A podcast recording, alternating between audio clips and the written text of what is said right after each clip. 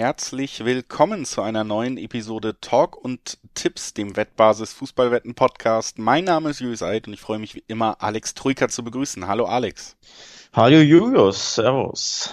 Ja, wir sind vollzählig und äh, starten direkt am Montag wieder in die Woche. Champions League, äh, Bundesliga-Folge noch gar nicht so lange her, aber jetzt geht's wieder auf dem europäischen Parkett ab. Halbfinals in Champions League, Euroleague und, weil das nicht mehr so viele Spiele sind, jetzt hier im Podcast auch mal Conference League werden wir begleiten. Wir haben vier spannende Spiele am Donnerstag plus die beiden Champions League Halbfinals, die natürlich auch spannend sind. Die wollen wir hier besprechen. Und äh, bevor wir das tun, ein paar kleine Hinweise. Sportwetten sind ab 18 nicht für Minderjährige geeignet. Die Angaben, die wir in diesem Podcast machen, das sind Angaben ohne Gewähr. Bedeutet einfach, dass sich die Quoten von Wettanbieter zu Wettanbieter noch verändern können. Zu guter Letzt, Sportwetten können Spaß, aber auch süchtig machen. Und wenn das Ganze bei euch zum Problem wird, könnt ihr euch an den Support der Wettbasis wenden, sei es per Mail oder per Live-Chat oder ihr guckt mal auf spielen-mit-verantwortung.de vorbei. Auch da gibt es erste Hilfsangebote. So, das war unser kleines Vorwort und äh, es gibt auch wirklich nicht mehr viel vorher zu besprechen. Wir können direkt reingehen. Champions League, der größte Wettbewerb, Halbfinale, viel größer geht's da auch nicht mehr. Und eine sehr, sehr klangvolle Partie, die ja durchaus spannend werden könnte, zumindest wenn man Hin- und Rückspiel auch mit in die Beobachtung reinnimmt. City gegen Real Madrid ist das erste Spiel, über das wir sprechen wollen, Alex. Und damit ja eine vermeintlich spielerisch überlegene Mannschaft gegen eine Mannschaft, die vermeintlich in der Champions League einfach nicht zu schlagen ist, egal wie. Ja, ähm, eine vermeintlich in der Champions League in den letzten Jahren wenn es darauf ankam, etwas wackelige Mannschaft gegen eine vermeintlich in der Champions League, wenn es darauf ankam, abgezockte Mannschaft. Das ist so die, äh, die Ausgangslage. Also Man City gegen Real Madrid. Auf dem Papier, du sagst es schon oder du hast es angedeutet, Man City die bessere Fußballmannschaft wahrscheinlich, aber das hat in der Champions League nicht so viel zu bedeuten, wie man allein an den letzten beiden K.O.-Runden von Real Madrid gesehen hat gegen Chelsea und gegen PSG waren sie teilweise unterlegen, zumindest in einem Spiel, waren mit einem Bein raus, aber sind halt so abgezockt, so erfahren, dass sie eben in solchen K.O.-Spielen, die so eng sind, oftmals das bessere Ende für sich haben. Und das macht dieses äh, Matchup so tricky und so spannend. Ja, also es ist tatsächlich einfach so, dass so ein bisschen die Frage darüber drüber steht, ob, ob ähm, Manchester City in der Lage ist, ihre Klasse auch wirklich in einem Halbfinale, in einem K.O.-Spiel gegen ein so abgezocktes Team am Ende auch in, ins Weiterkommen ummünzen zu können. Ne? Weil ich glaube schon, auch wenn man über die ganze Saison jetzt auch, äh, wir haben ja auch oft über Real gesprochen, natürlich unter, unter äh, in diesem Podcast. Und es ist ja schon so, dass wir spielerisch sicherlich nicht das beste Real der letzten zehn Jahre erleben und dass es da auch immer mal wieder ja, äh, auch das Hinspiel gegen Paris zum Beispiel ziemlich ernüchternde Auftritte gibt. Aber mhm. man muss ja auch sagen, nicht mal das, nur das Hinspiel, sondern auch zum Beispiel das Rückspiel gegen Chelsea jetzt. Da haben sie ja fast äh, die Führung aus der äh, Stamford Bridge noch aus der Hand gegeben. Aber am Ende sind sie halt da und ähm, ja, kommen irgendwie weiter und erledigen den Job. Benzema erledigt den Job, war ja auch schon oft jetzt so. Benzema vielleicht auch eine spannende Personalie in diesem direkten Matchup, weil dieser eiskalte Goalgetter, der geht City, das haben wir auch schon ein paar Mal besprochen, eben eher ab als den Madrilen. Ne? Heißt, ja.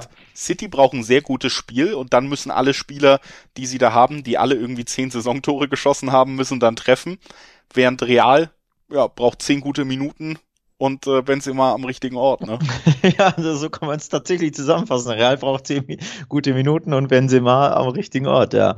Ähm, das, es ist tatsächlich spannend. Also, wenn du mich vor ein paar Wochen oder Monaten gefragt hättest, hätte ich ganz klar gesagt, City ist für mich der ganz, ganz, ganz deutlich klare Favorit in diesen Matchups. Sie sind die bessere Fußballmannschaft äh, und sie werden sich durchsetzen. Aber mittlerweile, ich bin tatsächlich gerade von Benzemas Formkurve und, und äh, Treffsicherheit beeindruckt und er macht einfach den Unterschied auch oder gerade in diesen engen Spielen, ne, in diesen absoluten ähm, Spielen auf, auf höchstem Niveau macht das einfach einen Unterschied, wenn du einen Top-Stürmer in absoluter Topform hast. Er hat den Unterschied ausgemacht gegen PSG und gegen Chelsea, absolute Crunch-Games gegen Weltklasse-Mannschaften, ähm, wo man sich mehr oder minder auf Augenhöhe duelliert hat und es war wirklich der eine minimale Unterschied war eben Benzema für mich. Irgendein anderer Stürmer da vorne drin und Real Madrid kommt wahrscheinlich nicht weiter. Ja. Selbst Lewandowski nicht, weil der ne, nicht so, was er beispielsweise super macht, ist dieses Lauern auf Fehler der Torhüter.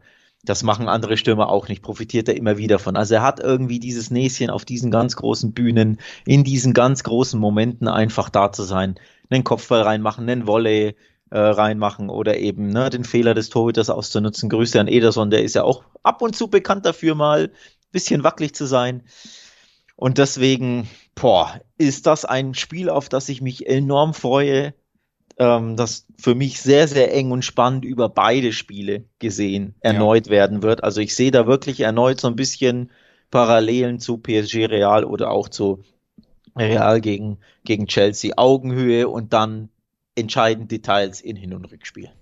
Absolut, vor allen Dingen bei Real wirklich auch ja einfach diese Gewissheit, die Selbstsicherheit da, dass immer etwas möglich ist. Solange äh, du ja, ein, ja. ein, Tor brauchst, um, um das Ganze umzudrehen oder weiterzukommen, traut sich diese Mannschaft das auch zu. Das ist auch einfach eine gewisse Ruhe, die vielleicht mit diesen Titelgewinnen auch dazukommt. Modric ja. zum Beispiel, der ja auch eine fantastische Vorlage hatte im, im Spiel gegen Chelsea, der weiß einfach, dass er einen Moment braucht und dass dieser Moment in einem Fußballspiel immer kommen kann, bis in die 117. Minute des Rückspiels. Ne?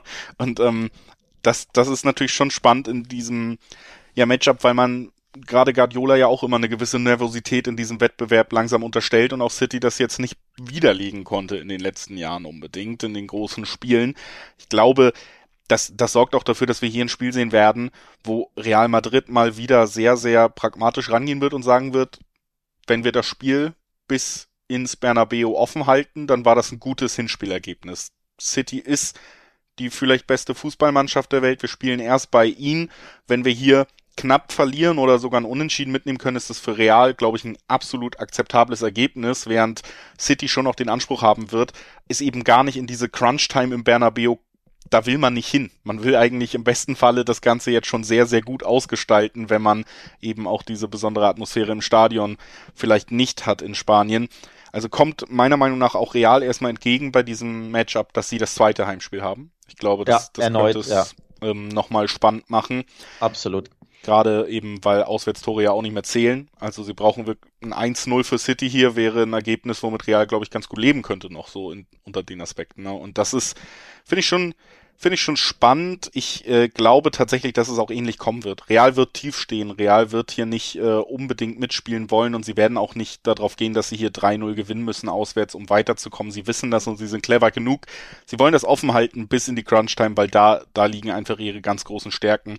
Deswegen rechne ich tatsächlich mit einem Spiel, wo wir relativ wenig Tore sehen werden weil einfach beide Mann, weil ja, City wird sich bemühen, aber Real wird äh, versuchen gegenzuhalten und ich glaube auch, das wird ihnen in gewissem Maße gelingen. Also sowas wie under 2,5 Tore bringt 220er Quoten, wäre aber etwas, was ich überhaupt nicht ausschließen würde. 1-0 zum Beispiel für City wäre für mich ein überhaupt nicht überraschendes Ergebnis, sondern fast das naheliegendste. Also das finde ja. ich, finde ich nicht uninteressant musste ich auch dran denken, weil ich mir vorstellen könnte, dass es so ein bisschen Parallelen gibt zu den, ähm, zum letzten Heimauftritt in der Champions League von City gegen Atletico, wo sie klar dominierten, aber recht wenig oder fast keine zwingenden Chancen hatten. Natürlich dann das De Bruyne-Tor machten, 1-0 gewannen und eben auch an PSGs Heimspiel gegen Real Madrid, wo Real Madrid als Auswärtsmannschaft nichts, aber auch gar nichts nach vorne zustande brachte, 0-1 verloren hat ich will jetzt nicht sagen, dass es so krass enden wird, aber so ungefähr vom, vom, von der Herangehensweise kann ich mir vorstellen, dass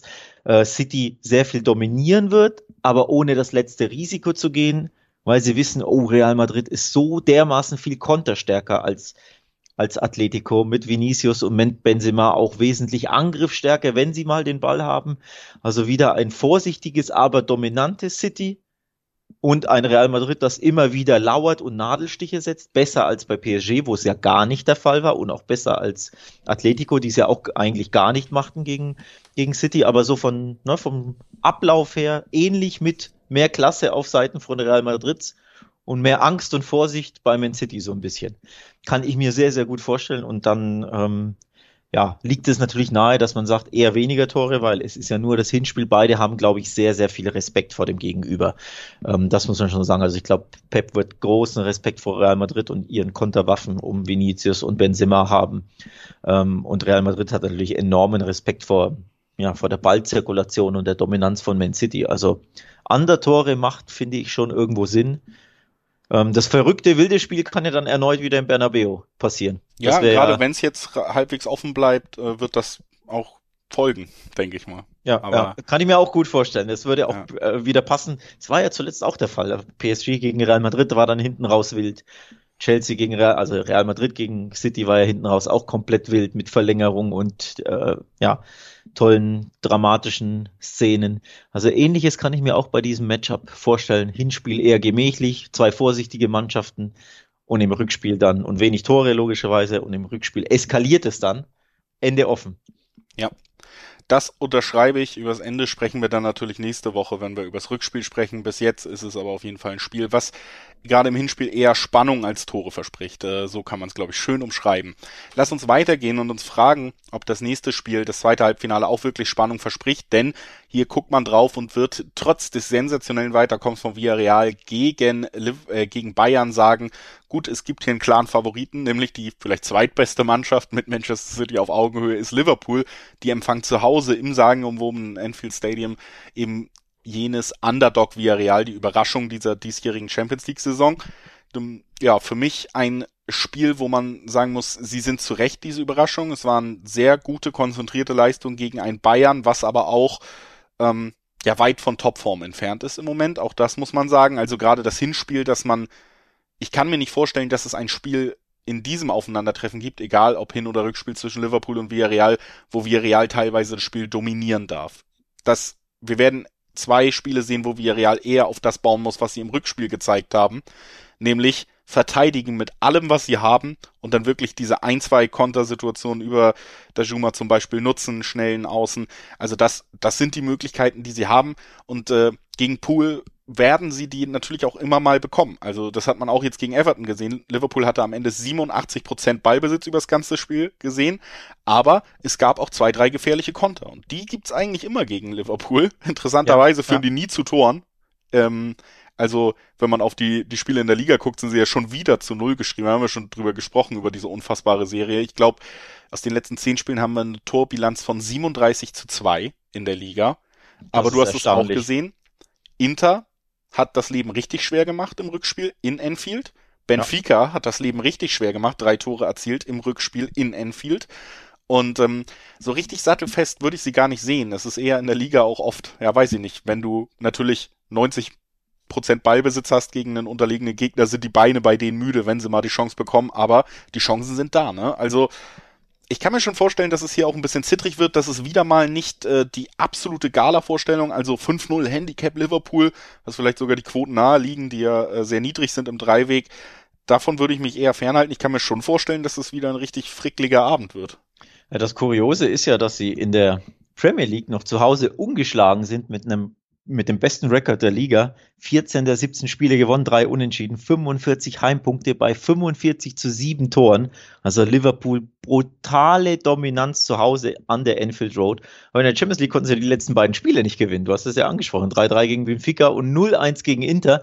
Das ist auch schon komisch, ne? dass du sagst, Premier League, Liga auf der einen Seite, Champions League auf der anderen Seite, muss nicht immer einhergehen miteinander. Ähm, das ist ein bisschen kurios, wie ich finde bei Liverpool. Im Endeffekt, wenn du dir jetzt ausmalst, dass sie dann in der Champions League das dritte Heimspiel in Folge nicht gewinnen würden in einer K.O.-Runde, irgendwie schwer vorstellbar, ne? wenn man ehrlich ist, bei Liverpool.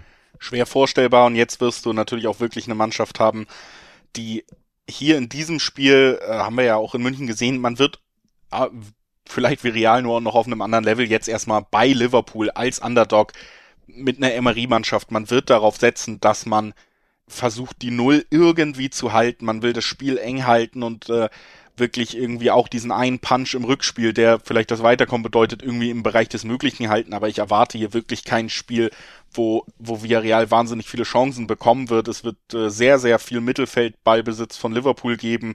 Würde da auch fast äh, prognostizieren, dass man da in die 80 Prozent aufwärts gehen wird am Ende, was, was Ballbesitzverhältnisse angeht. Und ähm, deswegen sag ich, es ist in diesem Spiel tatsächlich mal wieder die Zeit erreicht, wo Liverpool zu Null spielt zu Hause. Also beide Teams treffen Nein. Das ist mein Tipp für dieses Spiel. Liegt bei 1,70 bis 1,80er Quoten im Schnitt. Und ähm, ja, damit ich nicht ganz das nächste Villarreal-Wunder oder die nächste blöde Situation in Enfield ausschließe, sondern vielleicht auch 1-0 fürs Auswärtsteam noch drin habe, aber dann trifft Liverpool nicht. Also beide Teams treffen Nein, ist mein Tipp für dieses Spiel. Also kein Liverpool gewinnt und Villarreal trifft nicht, weil hättest du bessere Quoten, ne? Da gibt's ja, ich glaube, Ja, also ich glaube, es ist naheliegend und das würde ich auch überhaupt nicht ausschließen. Gerade wenn Villarreal keinen Treffer erzielt. Liverpool hat ja oft bewiesen, dass sie auch dann einfach so viel Waffen haben. Du kannst wechseln offensiv und nochmal nachlegen. Luis Diaz war eine berauschende Einwechslung jetzt am Wochenende auch wieder, die du einfach nachlegen kannst. Du bist standardstark, auch noch zusätzlich zur spielerischen Stärke. Also klar ist, Liverpool ist klarer Favorit. Ich könnte mir vorstellen, dass wir hier auch ein umkämpftes Spiel sehen und Liverpool nimmt das zwar an, aber ist dann auch nicht die Mannschaft, die das einfach überspielt und trotzdem 5-0 gewinnt. Aber ein 1-0, 2-0 Liverpool hier für mich tatsächlich auch natürlich das wahrscheinlichste Ergebnis am Ende. Ne? Ich schwanke zwischen, zwischen zwei Tipps. Das ist zum einen Liverpool gewinnt und beide treffen oder Liverpool gewinnt ohne Gegentor. Das sind so die, weil ich glaube, der Liverpool-Sieg, den, den sehe ich schon aus angesprochenen Gründen. Sie sind so heimstark, haben aber die letzten zwei Heimspiele in der Champions League nicht gewonnen. Dass sie das dritte in Folge wieder nicht gewinnen, kann ich mir einfach nicht schwer, äh, nicht vorstellen. Vor allem Villarreal ist eine sehr, sehr unbequeme Mannschaft. Das haben die Bayern gesehen, aber die Bayern waren ja dermaßen dominant. Ähm, das war ja schon krass. Also Liverpool hat ja bis auf den Konter dann in der 90. ja eigentlich nach vorne nichts zustande gebracht, wenn man ehrlich ist. Ähm, und das, ich glaube, sie werden das versuchen zu wiederholen, diesen, ähm, diesen Auftritt natürlich mit mehr Kontern, mehr Gefährlichkeit im Umschaltspiel, weil das war einfach enorm wenig gegen die Bayern. Aber grundsätzlich wird das, glaube ich, erneut der Matchplan sein. So. Und wenn Liverpool so dominant an, an, der Enfield Road ist, am Ende gewinnen sie eben meist 1 zu 0 oder eben 2 zu 0 wie gegen Everton. Denn gegen Everton war es ja wirklich ähnlich. Also ich erwarte ein ähnliches Spiel. Die eine Mannschaft steht hinten drin, versucht zu kontern. Everton hatte zwei, drei gute Konter. Ansonsten macht Liverpool das Spiel, ohne dass Liverpool aber so viel einfällt. Also da leichte Parallelen sehe ich dann zum Bayern-Spiel schon, denn gegen Everton hat man es auch gesehen. Da ist Liverpool nicht viel eingefallen. Das war nicht der berauschende Offensivauftritt. Nur eben, sie haben dann diesen, ja, Mo Salah vorne drin, diesen Luis äh, Diaz, diesen, äh, ja, Diogo Jota, Diogo Jota. Diogo Jota, die eben dann doch die eine Chance in der Regel dann schon eiskalt machen. Eben. Bei Bayern war, ist es immer nur Lewandowski. Liverpool hat halt zwei, drei, vier Spieler, die den Unterschied ausmachen können. Deswegen sehe ich dann schon den Liverpool-Sieg am Ende, aber vom Spiel her ähnlich wie, ähm, wie zuletzt in der Champions League von, von Villarreal. Nur ich weiß halt nicht, ob sie den einen Konter machen, um ehrlich zu sein, weil sie, ich glaube, schon ein bisschen die Lehren ziehen aus dem Auftritt gegen die Bayern, wo es offensiv zu wenig war. Ich glaube, da wollen sie schon wesentlich mehr machen, weil sie wissen, wenn sie hier 2-0, 3-0 verlieren an der Enfield Road, dann wird es wahrscheinlich nichts mehr. Und du hast es auch angesprochen. Diese zwei, drei Konter gibt es ja in der Regel schon immer für den Gegner. Ja, absolut. Äh, wie gesagt, ich bin da trotzdem der Meinung, dass man hier am Ende so einen dominanten Auftritt von Liverpool sieht, dass man das dann am Ende, ja, dass man einfach sehr, sehr wenig Chancen haben wird und dann muss wieder alles zusammenkommen und irgendwann ist auch das Glück des Underdogs in, in solchen Wettbewerben irgendwann aufgebraucht und die, die Märchen gehen zu Ende. Das mussten wir dann doch ja eigentlich immer erleben, egal. Also Halbfinale waren ja für alle großen Wundermannschaften der letzten Jahre eigentlich immer dann doch Schluss, ne? Also mir, ja, oft schon, das stimmt schon. Es hängt aber tatsächlich auch ein bisschen davon ab, wie das Hinspiel aussieht. Wenn Liverpool nur 1 zu 0 gewinnt, was ich mir beispielsweise auch sehr, sehr gut vorstellen kann, dann hat, es gibt keine Auswärtsregel. Villarreal hat alle Möglichkeiten und wie stark sie sind, hast du gegen Bayern zu Hause gesehen. Sie können eben auch sehr, sehr gut Fußball spielen. Das ist ja der Unterschied zu, zu Everton, die, glaube ich, eine 50% Passquote hatten. So, ähm, ich habe das Spiel ja auch genau wie du über 90 Minuten gesehen. Das ist ja der Unterschied zu Villarreal. Die können wesentlich besser Fußball spielen. Also auch wenn die defensiv agieren, die können halt sauber hinten rausspielen, die haben sehr schnelle Spieler. Das ist der Qualitätsunterschied zu Liverpool, äh, zu, sorry, zu, zu Everton ist dann schon gegeben, auch wenn der Matchplan ähnlich sein könnte. Und deswegen neige ich fast dazu zu sagen, vielleicht gewinnt Liverpool doch, weil sie für mich der Favorit sind in diesem Spiel, weil sie zu Hause spielen, aber mit Gegentor. 2,90er Quote gibt's da. Das ist einfach auch eine lukrative Sache. Ja. Ähm, aber klar, Liverpool ist zu Hause auch in der Abwehr so stark. Ähm, sicher bin ich mir nicht, dass sie da unbedingt eins kassieren. Deswegen sind wir vielleicht auch nicht unbedingt einer Meinung, aber ich bin gespannt, wer am Ende recht hat. Wir wechseln den Wettbewerb. Das waren die beiden Halbfinals der Champions League und jetzt geht es in den kleineren Bruder äh, zur Euro League und da sprechen wir zuerst auch über ein Duell, was wie beide Champions League Halbfinals in England stattfinden wird. In London empfängt West Ham Eintracht Frankfurt, hat ganz klar gemacht, äh, Bilder, was die Fans angeht, wie im Camp Nou werden wir nicht erleben. Die Frage ist, werden wir eine ähnliche Leistung von Frankfurt trotzdem erleben, auch wenn die Unterstützung anders ist und das Spiel vom Namen her vielleicht gar nicht so groß. Und ich sag mal so, es ist auch ein anderes Spiel als die beiden Sachen, wo wir jetzt drüber geredet haben, wo ganz klar für mich ist, man muss das Hinspiel mit in die Rechnung nehmen und sagen, es wird wahrscheinlich nicht so eng, weil es eben das Hinspiel ist, weil es für beide Auswärtsmannschaften sich lohnt, alles auf eng halten erstmal zu setzen. Bei Frankfurt muss ich ehrlich sagen, ja, die leben einfach im im Europapokal von dieser Wucht, von der Besonderheit, von der Emotion. Und da werden sie auch in diesem Spiel wieder drauf setzen. Die werden den Gegner konstant unter Druck setzen. Sie werden ihre Konter über ein Kostet spielen wollen und auch können gerade West Ham auch nicht mehr in der besten Form. Ich habe sie ja zu Beginn des Jahres immer mal in solchen Besprechungen sehr gelobt. Ich sehe sie da tatsächlich auch gerade was das Leistungsniveau angeht, auf einem ähnlichen Level, zumindest was, was Frankfurt in der Euroleague zeigt. Ähm, ja, also das ist ein Spiel, da könnte ich mir vorstellen, dass wir Tore sehen werden. Und zwar mehr als in den beiden Spielen, über die wir gerade gesprochen haben, einfach weil Frankfurt da reingehen wird und Frankfurt geht nicht in ein Spiel in der Euroleague und sagt, so, wir sind so pragmatisch wie real, wir sind so pragmatisch wie wir real, die gehen da rein und wollen alles raushauen, um ein Ergebnis einzufahren. Du hast es angesprochen, dass West Ham von der Form her abgebaut hat zuletzt. Es gab nur einen Sieg in vier Spielen und zwei Siegen in den letzten sieben Pflichtspielen. Da war eben dieses rauschhafte 3-0 gegen Lyon im Rückspiel im Viertelfinale. Aber ansonsten Niederlagen bei Brentford und ein Unentschieden gegen Burnley beispielsweise. Die zwei sehr, sehr enttäuschenden Ergebnisse in der Liga. Und jetzt am Wochenende, klar, bei Chelsea 1-0 verloren, ist jetzt eher kein Ausrutscher, ist eher ein Ergebnis, womit man rechnen kann. Wenn auch natürlich äh, ja, ein sehr, sehr wichtiges Spiel da verloren im Kampf um, um Europa über die Liga. Ähm, aber ansonsten, ja, die Formkurve, wie gesagt, ein bisschen verloren. In, ähm, auch zu Hause gegen Lyon gab es ja nur in Anführungszeichen ein Unentschieden. Deswegen so stark ist West Ham nicht mehr so, so auf den Punkt stark. Oder sie schonen sich ein bisschen, schonten sich ein bisschen mit Blick auf dieses Spiel. Das ist ja auch schwer zu sagen, das ist ja bei den Frankfurtern das Gleiche. Ne? Ich wollte gerade sagen, Ligaform und Pokalform genau. natürlich auch bei Frankfurt ich, sehr ich unterschiedlich. Ich wollte gerade überleiten auf die Frankfurter, genau das Gleiche. Ne? In der Liga läuft seit Wochen, um nicht zu sagen seit Monaten bei Frankfurt überhaupt nicht. Und was hat ja nichts zu bedeuten in der Europa League, wo einfach der FC Barcelona auf beeindruckende und verdiente Weise eliminiert wurde. Deswegen, auch wenn ich es immer anspreche, weil so ein bisschen muss man ja auf Form gucken, aber irgendwo muss man es auch lösen von der Liga, weil Europa League auch für, besonders für diese Vereine einfach etwas ganz, ganz Besonderes sind, der Liga-Alltag spielt da nicht unbedingt eine Rolle. Deswegen macht es auch so schwer, finde ich, für mich, dieses Spiel zu tippen, weil beide in der Liga zuletzt nicht überzeugten, aber es auch sein können, dass beide sich genau auf dieses Spiel oder auf diese beiden Spiele im Halbfinale jetzt fokussierten und konzentrierten und jetzt alles raushauen. Und dann macht es das natürlich enorm schwer zu prognostizieren, wie das ausgehen wird. Ich glaube, es wird ein sehr, sehr äh, umkämpftes Spiel. Man wird diese Emotionalität wieder reinbringen, gerade von Frankfurter Seite. Und das wird auch, glaube ich, ein Verein wie West Ham nochmal wieder durchaus treffen können. Allerdings ist West Ham ja trotzdem, also gerade mit einem Spieler wie Declan Rice, der zu den besten defensiven Mittelfeldspielern aus England gehört, die werden sich nicht ganz so ab ja, vielleicht überrumpeln lassen alleine von Wucht, wie es dann doch Barca getan hat. Das muss man ja auch sagen, dass man da schon das Gefühl hatte, dass, dass äh, Barcelona dann auch immer, ja, sage ich mal, gerade im Hinspiel in den ersten Minuten einfach wirklich überrascht war von der Intensität. Ich glaube, West Ham kann diese Intensität besser mitgehen und auch mehr äh, Nicklichkeiten entgegenhalten. Also Frankfurt, wenn Frankfurt das Körperliche reinbringt, ist West Ham halt in der Lage, auch das Körperliche mitzugehen, äh, lässt sich nicht so leicht einschüchtern durch durch Momente, im, durch hartes Einsteigen im Zweikampf. Ich glaube, da, da schenken sie sich wenig. Aber ich sehe Frankfurt in der Lage, hier mitzuhalten. Und äh, die Quoten tun das nicht so richtig. Da ist West Ham klarer Favorit. Das äh, macht es für mich recht einfach, hier endlich mal wieder meinen Lieblingstipp direkt loszuwerden. Ich sag X2. Frankfurt schafft es hier mindestens einen Punkt mitzunehmen. Warum denn nicht? Warum denn nicht Eintracht Frankfurt im Finale der Euroleague? Hinspiel in London, Unentschieden oder Sieg, X2, Zweierquote in der Spitze.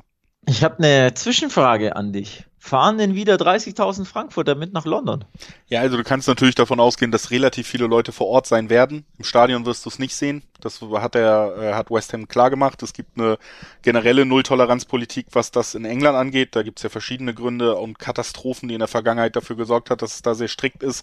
Heißt, äh, sie haben schon klar gemacht, jeder, der nicht West Ham-Fan ist, wird äh, nicht ins Stadion gelassen, wenn seine Karte nicht im Gästeblock ist oder aus dem Stadion entfernt, wenn es irgendwie reingeschafft ist und das ersichtlich wird. Also man wird das nicht umsetzen können. Es gibt 3000 Leute Gästekontingent und äh, darüber hinaus wirst du wenig Unterstützung im Stadion haben. Aber das heißt natürlich trotzdem für viele nicht, dass sie nicht mit reisen werden. Wir das heißt äh, inkognito anreisen und nicht in weißen T-Shirts, wie es in Barcelona der Fall also war. Also erstmal das. Ich kann mir vorstellen, dass vor Ort trotzdem äh, die, sag ich mal, wenn 3000 Stadion dürfen, dürften 10.000 Frankfurter in London sein. Da wird halt in einem Pub geguckt und mitgefahren. Äh, auch das äh, durchaus im Bereich des Möglichen. Aber diese Wucht und diese Menge und auch das, das Bild im Stadion, das wirst du nicht replizieren kommunizieren können. So, hm. also das muss man schon auch sagen. Ja. Ähm, mir fällt es schwer, dein Tipp, bei deinem Tipp mitzugehen. Das Unentschieden, keinesfalls würde ich das ausschließen wollen, aber den Frankfurt-Sieg sehe ich wirklich überhaupt nicht. Ähm, dafür sind sie mir in der, in der Liga zu schwach und irgendwas muss ich, irgendwie muss ich ja aktuelle Form einfließen lassen in meinen Tipp, denn das, das, ne, das ist ein Faktor, der, der einfach sehr wichtig ist. Und dann, wenn du wochenlang in in der Bundesliga nicht gewinnst, dass du dann bei West Ham direkt den Sieg einfährst, kann ich mir sehr schwer vorstellen. Vor allem, weil sie ja heimstark sind. Sie sind ähm, die fünf beste Mannschaft in England, West Ham. Neun ihre 17 Spiele gewonnen, 31 Punkte. Ähm, nur Arsenal, Man City und Liverpool sind besser. Tottenham genauso viele Punkte geholt. Also es ist auch eine sehr, sehr heimstarke Mannschaft. Ja, weiß ich natürlich, Barca ist enorm heimstark in der Liga und da hat Frankfurt gewonnen. Aber das waren eben diese besonderen Umstände. Ja, nicht nur die 30.000 Fans, sondern auch dieser frühe Elfmeter hat er ja das Spiel auch konditioniert und ein Traumtor von Boré, das schießt er auch nicht jeden Tag. Vor allem in der Bundesliga gel gelingt ihm seit Wochen gar nichts mehr. So, deswegen glaube ich, das war einfach ja ein Naturereignis, eine kleine Anomalie im Camp Nou. Ich sehe diesen Auswärtssieg beispielsweise jetzt nicht. Das Beste, was der Eintracht passieren kann, ist irgendwie ein 1 zu 1 oder 0-0 mitzunehmen. Aber ich bin tatsächlich eher beim West Ham Heimsieg. Denn die Quoten sind auch interessant, muss ich dazu sagen. Also 1,90 auf West Ham, das gefällt mir auch im Dreiweg so gut. Klar, ich hätte lieber eine Zweierquote gesehen. Du kennst meine Vorliebe für die zwei vorne dran. Aber ich neige schon stark dazu, dass ich sage, knapper Heimsieg West Ham, also so ein 1-0 oder 2-1, ist schon das, was ich im Gefühl habe, dass passieren wird. Also, auch hier sind wir uns nicht komplett einig, aber das macht's ja immer spannend, dann nochmal drauf zu gucken, wer hat Recht am Ende. Wer auf jeden Fall Recht hat, ist der, der auf wettbasis.com vorbeischaut und da vielleicht auch mal auf beidfüßig klickt, das Web Wettbasis-Videoformat.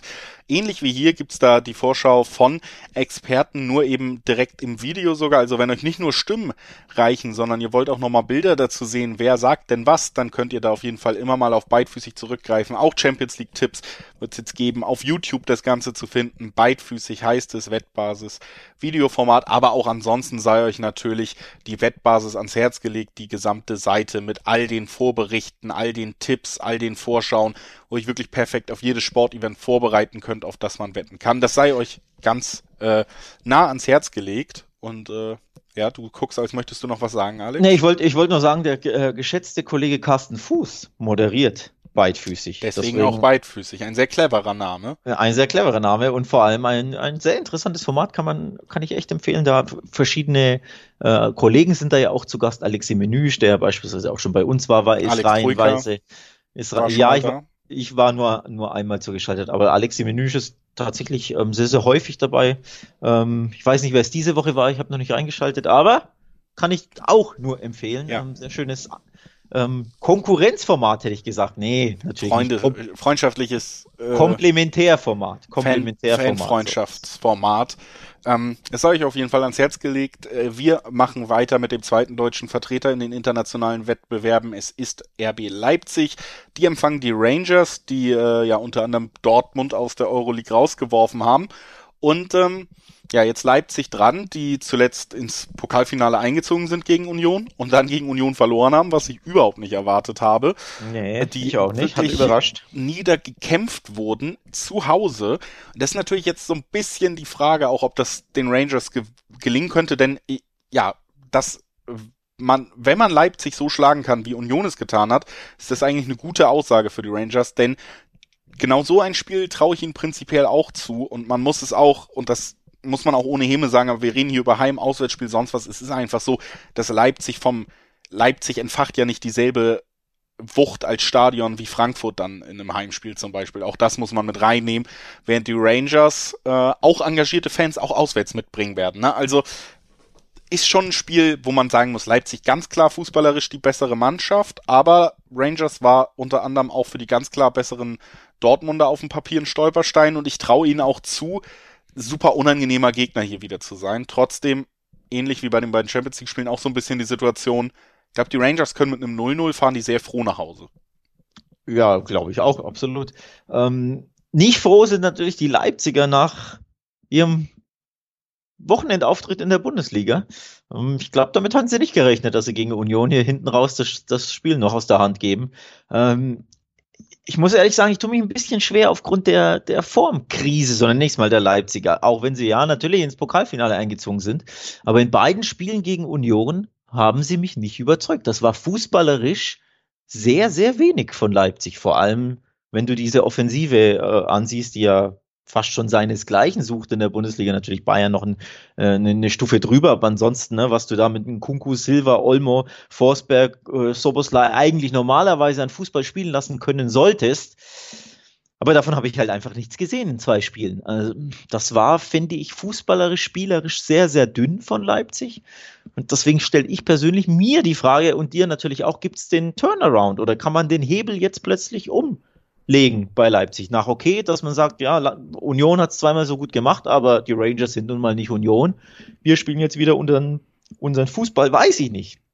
Fällt ich mir ein bisschen schwer. Tatsächlich auch, dass es eng wird. Also ich sehe da auch Leipzig nicht in dieser herausragenden Form. Du hast es angesprochen, dass sie jetzt wirklich ein, ein Rangers-Block aus zehn Spielern hinter dem Ball einfach spielerisch dreimal überwinden. Handicap-Sieg Leipzig sehe ich ja auch tatsächlich nicht. Es kann so ein bisschen in beide Richtungen gehen. Einfach Leipzig wird mehr den Ball haben. Es gibt immer diese Einzelsituationen, die du dann trotzdem einbringen kannst, wenn du qualitativ so hochwertige Spieler hast wenn du sehr oft den Ball hast, sehr oft in den Strafraum eindringst, gibt's auch irgendwann mal einen Elfmeter. Auch das haben wir im Pokalspiel gesehen. Ob der Elfmeter selber dann immer so berechtigt ist oder so nicht, aber die, die Chance auf solche Standardsituationen steigt ja auch, wenn du immer wieder den Ball in gefährlichen Zonen, zumindest in Dribblings hast, bewegliche Spieler hast. Das, das spielt da schon mit rein. Die Frage ist auch so ein bisschen, wie viel Schlagkraft dann die Rangers entwickeln können. Ähm, also in, inwieweit die, die Konter über die Außen, äh, unter anderem Tavernier, den man da glaube ich immer herausstellen kann, inwieweit das dann wirklich Gefahr entfachen kann gegen die Leipziger.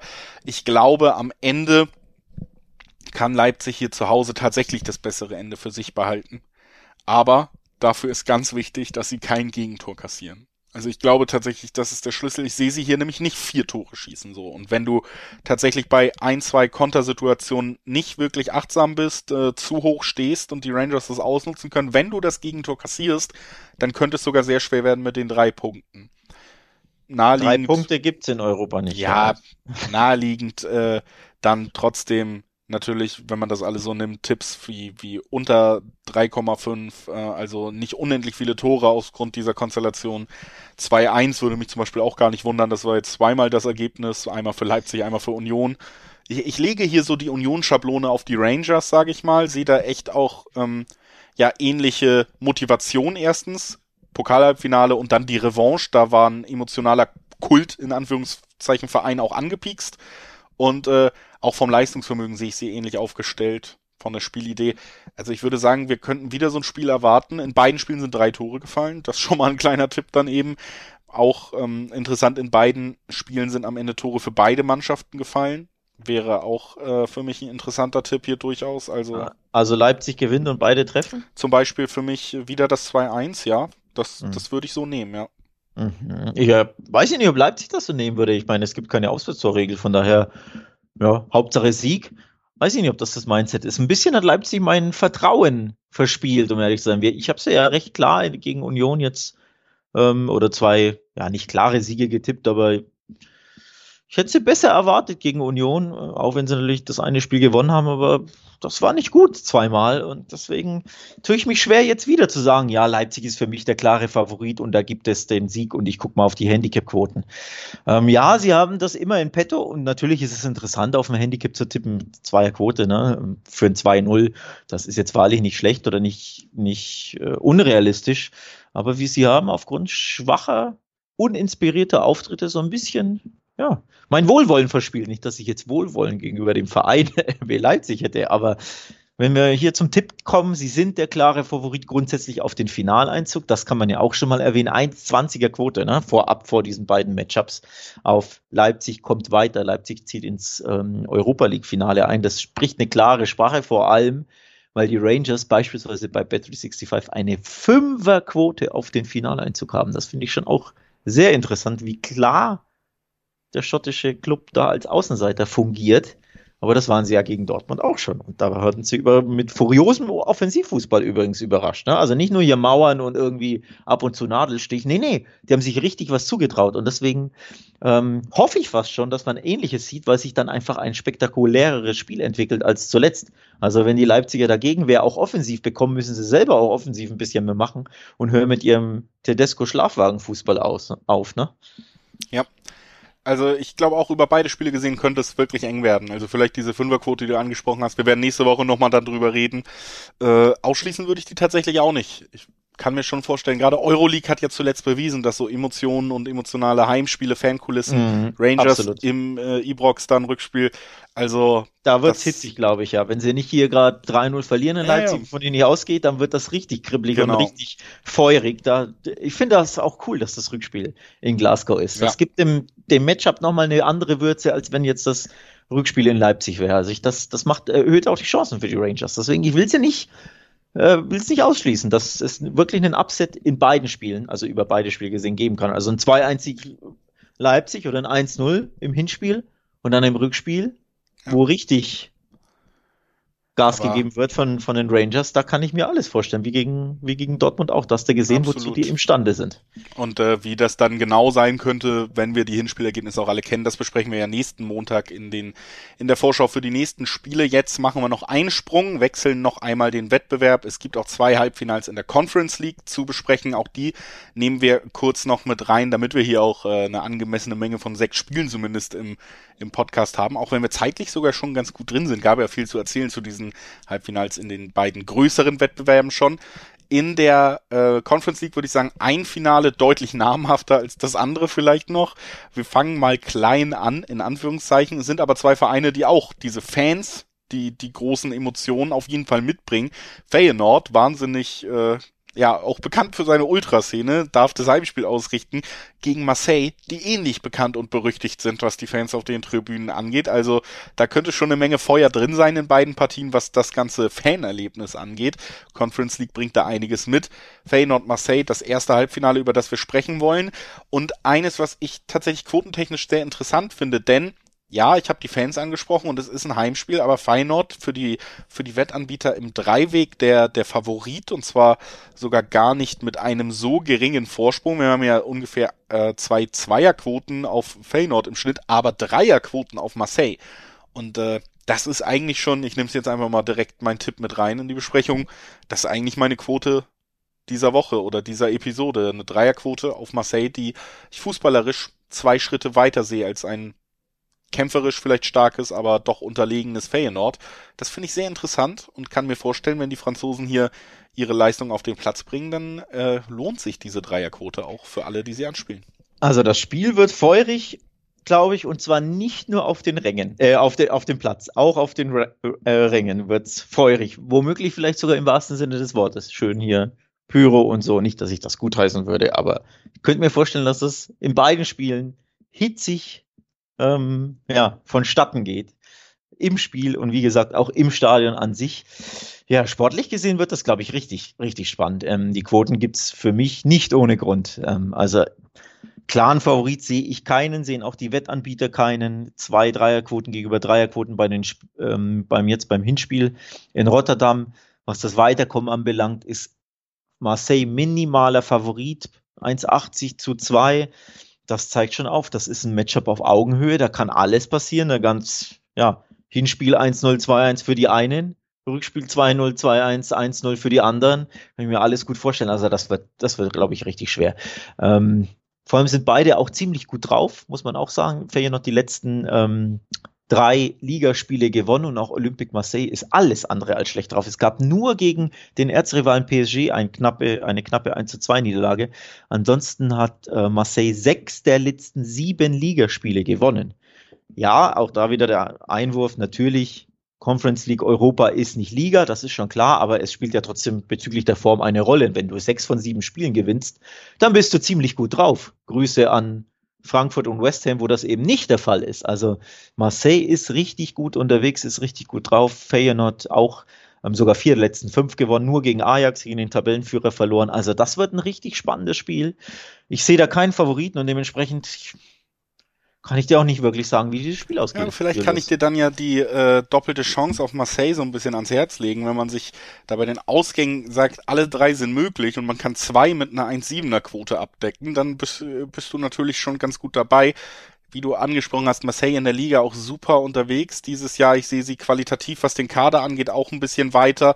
Ich sehe sie eben aber auch in der Lage, nicht nur schön zu spielen, sondern auch in einer, in einer Kulisse wie in Feyenoord zu widerstehen oder das zu überstehen, weil sie eben ja auch in diesem Jahr schon teilweise in Spielabbrüchen involviert waren, dank der eigenen Fans. Also ich glaube, das, das schüchtert einen Verein wie Marseille eben nicht so ein, wie vielleicht andere Vereine, die es nicht so gewohnt sind.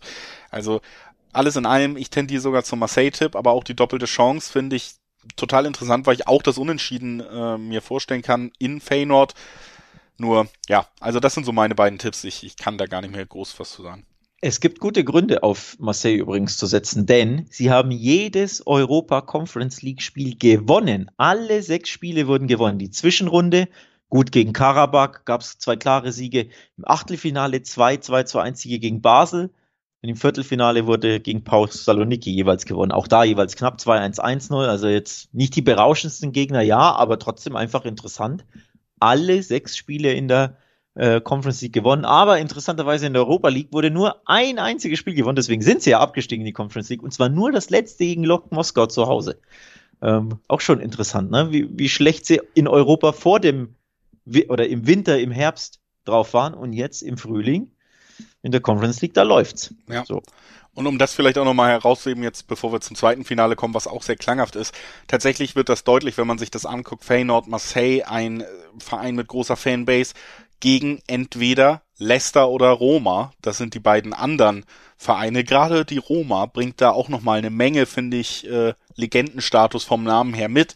Also dieser Wettbewerb, der ja eigentlich immer nur geschmäht wird oder der auch Teil von Witzen ist oft, der bietet tatsächlich auch was man muss wirklich sagen, dass man ja, West Ham, Frankfurt, Leipzig, Rangers, äh, wenn man da Leipzig rausnehmen würde und dann Feyenoord, Marseille, Leicester, Roma, die beiden kleineren Wettbewerbe bieten so für die Fußballliebhaber, die auch so Fanszenen mögen, eine Menge. Ne? Ich meine, in der Champions League hast du Liverpool und Real, äh, die aber via Real, der vermeintliche Underdog, nicht der große Name, Manchester City, der eher äh, länderfinanzierte Ölclub, also der, nur um das nochmal zu sagen, ich finde, beide Wettbewerbe bringen eine Menge mit. Deswegen haben wir ja auch diesmal die Conference League drin und sprechen jetzt, wie gesagt, über das Spiel zwischen Leicester und der Roma zum Abschluss dieses Podcasts. Es ist ein Spiel, was bei Leicester ausgetragen wird, das Hinspiel. Und äh, das heißt, wir sehen endlich auch mal wieder den großen José Mourinho in England. Also, wie viel Finger ja, wird er hochhalten dieses Mal, wenn die Fans pöbeln? Das ist ja eigentlich die große Frage. das, das, das, stimmt. Äh, José ist zurück in England. Ja, das macht's auch interessant. Ähm, stimmt, stimmt, stimmt. Leicester übrigens, Stichwort Formkurven, wir haben es jetzt bei den anderen Vereinen angesprochen, die sind nicht so wirklich gut unterwegs, sondern sehr, ja, unstetig, unkonstant. Zuletzt wechselten sich Niederlagen, Unentschieden und Siege in der Liga zumindest reihenweise ab. Am Wochenende 0-0 gegen Aston Villa. Klar, in der Liga geht es für Leicester natürlich um, ja, praktisch um nichts mehr. Ne? Was sind sie? Ich glaube, Zehnter, da geht nach oben gar nichts mehr. Nach unten geht natürlich erst recht nichts mehr. Also die, die lassen die Liga natürlich, die Premier League ein bisschen austaumeln, auspendeln und gucken jetzt, dass sie die Conference League gewinnen, aber nichtsdestotrotz Formkurve ist nicht gut. Also 0-0 Aston Villa gegen ähm, Newcastle wurde verloren, dann gab es einen Sieg gegen Crystal Palace, ein Unentschieden gegen United, Brentford wurde mal wieder geschlagen, gegen Arsenal mal wieder verloren und so weiter und so fort. Also zwei Siege in Folge gab es, Achtung, in der Liga, in der Premier League für Leicester ein einziges Mal am achten und neunten Spieltag, wenn ich mich nicht komplett ja. täusche. Also Konstanz gibt es da nicht bei den Foxes in dieser Saison. Generell keine gute Saison aus Leicester Sicht. Äh, letztes Jahr hatte man unter Brandon Rogers ja das Gefühl, sie können sich weiterentwickeln und wieder tatsächlich Richtung Big Six total mit eingreifen. Ja. Das hat man ja. diese Saison eigentlich erwartet. Aber jetzt hast du auch in dieser Saison absolute Schlüsselspieler, die äh, schon fast vor 100 Millionen gewechselt werden, ähnlich wie in Grealish, nämlich in James Madison, der einfach nicht gut in Form ist, die komplette Saison, genau wie du gesagt hast, einfach schwankend in seiner Leistung. Du merkst aber auch bei Leicester, finde ich total, dass in Jamie Vardy nicht mehr der Jüngste ist. Absoluter Schlüssel- und Zielspieler und auch Entscheidungsspieler in den großen Spielen immer gewesen, immer wieder mit gesundheitlichen äh, Problemen auch zu kämpfen in dieser Saison und eben auch nicht dieser verlässliche Tore-Lieferant, der Woche für Woche dich nach vorne bringt. Also da sind einfach große Probleme. Interessanterweise hat die Roma da ja sehr, sehr gut nachgelegt, was diesen verlässlichen Tore-Garanten angeht. Tammy Abrams ist vom Chelsea FC gekommen und äh, komplett eingeschlagen. Hat äh, gefühlt nochmal die komplette Einschätzung der Roma-Saison auch gedreht, denn ja, ich sag mal so, nach zwei, drei Monaten Mourinho war man schon wieder leicht unglücklich und hat zugeguckt, Mensch, wird das wieder ins Schwanken geraten? Ist Mourinho wirklich finished, wie der äh, Twitter-Fußballexperte gerne über jeden Trainer schreibt, der zwei Spiele in Folge gewinnt oder verliert. Verliert. Ähm, aber es läuft deutlich besser in der Rückrunde. Nur, um hier wieder die Catwende zu machen in diesem Monolog, interessanterweise, jetzt in der Liga wieder liegen gelassen. Ähm, ein Unentschieden, eine Niederlage zuletzt nach einer tollen Siegesserie und damit die Chance auf Champions League so ein bisschen abreißen lassen. Ne? Ja, vor allem in sehr, sehr wichtigen Spielen. Also zwei absolute Crunch-Games und Top-Spiele verloren gegen, ähm, ne oder nicht verloren, aber gegen Neapel gab es ja nur das Unentschieden in Neapel. Damit konnte, konnte José wahrscheinlich schon eher leben. Vor allem ist das Tor nicht sehr spät gefallen für die ja, Roma. Man muss, muss ich jetzt kurz nachgucken. Sagen, Moment. Ähm, genau, das eigene Tor hat man in der äh, 91. geschossen. Also der Punkt wurde gerettet bei Neapel, aber eigentlich tabellarisch gesehen drei wären wesentlich besser gewesen. Ja, und jetzt hast du gegen Inter, ne, ähm, bei Inter 1 zu 3 verloren am Wochenende. Also mit Blick, du hast es angesprochen, auf die, auf Platz 4, wo sie ja hinwollen. Sie wollen ja am liebsten Juventus da noch einholen. Wird es sehr, sehr schwer. Fünf Punkte Rückstand hinter Juve, aber ein Spiel mehr. Also ich fürchte, in den beiden Big Games haben sie die Champions League ja. wohl verspielt. Ähm, außer da passiert noch ein Wunder, aber ich glaube, Vierter wird, wird die Roma nicht mehr. Ja, muss man eben doch die Conference League gewinnen. Wobei, dann springt am Ende auch wieder nur Europa League raus, wenn ich mich nicht täusche. Ne? Ich glaube, ja, ja, League ja, ja. Das äh, so. immer ein Schritt nach oben quasi. Conference ja. League in die Euroleague, Euroleague in die Champions League. Genau, und deswegen Fünfter in der Liga, da wärst du eh in der Euroleague. Ähm, ja, gewinnst du die, die Conference League, bist du auch nur in der Europa League. Also mehr sehe ich da auf jeden Fall nicht für die Roma. Ähm, und was ich bei diesem Spiel sehe übrigens, du kannst es, kannst es dir denken, oder? Letztes Spiel in der Besprechung. Ah, enges du meinst, Duell. Es gibt vielleicht ein Unentschieden. Enges Duell, letztes Spiel in der Jose Besprechung. Jose Mourinho Fußball. José auswärts in Europa, der will sein Unentschieden, der möchte sein 1-1 oder 0-0 gerne mit heimnehmen oder natürlich einen 1-0 Sieg, indem er ja mit 30, 40 Prozent Ballbesitz und dann ja. davon kommt. Aber ich sage, Leicester ist so unstetig zuletzt kannst du nicht einschätzen. Die Roma ist besser drauf, aber jetzt auch nicht so prickelnd. Es ist ein Hinspiel, es ist José Mourinho in Europa auswärts, will der einen Punkt mitnehmen oder einen unentschieden Punkt, gibt's ja nicht logischerweise. Deswegen tippe ich bei diesem Spiel ein schönes Unentschieden, so schönen, was sind das, drei 40er Quoten, also normale Unentschiedenquoten. Ja, Pass auf, dann machen wir das schön rund jetzt und dann sag ich, äh, mein Tipp äh, ist tatsächlich hauptsächlich ein Roma-Sieg. Ich glaube tatsächlich auch, dass Leicester hier ja, im, im Sinne dieser Saison am Ende das Ganze nicht zu Ende bringen kann und auch äh, 1 zu 0 vielleicht sogar Tammy Abrahams verliert, äh, Rückkehr ja auch für ihn in die Heimat. Aber wir können das Ganze natürlich dann auch nochmal schön für alle, die ein wirklich harmonisches Ende haben wollen, zusammenführen. Denn die Dreierquoten auf den Roma-Sieg, die 340er aufs Unentschieden, die führen auch zu 1,7er-Quoten bei der doppelten Chance X2. Und das also, ist interessant. Da bin äh, ich bei dir. Das haben wir hier auch noch einen spannenden Tipp, wo wir unsere beiden Tipps zusammenpacken können. Für alle, ja, ja. die glauben, Mensch, ich will nicht das tippen, was Alex tippt, aber auch nicht das, was Julius tippt. Dann tippt doch das, was wir zusammen tippen. Aus Antipathiegründen ja. nicht das tippen, was Alex tippt, ja. Nee, ähm, also ich, ich traue mich da nicht auf den Roma-Tipp dann nochmal, ich will jetzt Leicester überhaupt nicht unterschätzen, ne? die sind ja trotzdem eine gute Fußballmannschaft, nur halt sehr inkonstant. Ja. Und du weißt halt nie so richtig, was du bekommst. Aber das ist ja bei Roma auch oft der Fall. Die sind ja auch jetzt nicht die Konstanz in Person. Ja, aber ich Deswegen, sag dir, wenn Mourinho eines tut, das ist das Titel holen. Und äh, wir werden noch ist, ein paar Mal drüber sprechen, aber die Quote äh, würde ich mir an eurer Stelle durchaus mal angucken. Moment, das will ich aufgreifen. Wenn die das AS Roma gewinnt. Genau, das will ich nämlich aufgreifen, weil du sagst, wenn er eins macht, den Titel holen. Der Finaleinzug der Roma, wenn man denn jetzt schon tippt, also Roma kommt weiter, zieht ins Finale ein, teilweise 1,95. Denn dieses Matchup ist absolut von den Quoten her auf Augenhöhe bei den Wettanbietern. Ja. Also es gibt ähm, einen leichten, also bei Battery 65 beispielsweise ist minimal Stand heute Leicester Favorit aufs Weiterkommen, 1,80 gegenüber 1,95 Roma. Das finde ich eben interessant. Stichwort Roma-Tipp. Bei anderen Wettanbietern ist es, glaube ich, ein bisschen andersrum, also fast auf Augenhöhe 1,90 in beide Richtungen. Das macht es dann interessant, dass man sagt, weil ich vom Bauchgefühl glaube ich auch eher die Roma zieht ins Finale ein, vor allem Rückspiel zu Hause.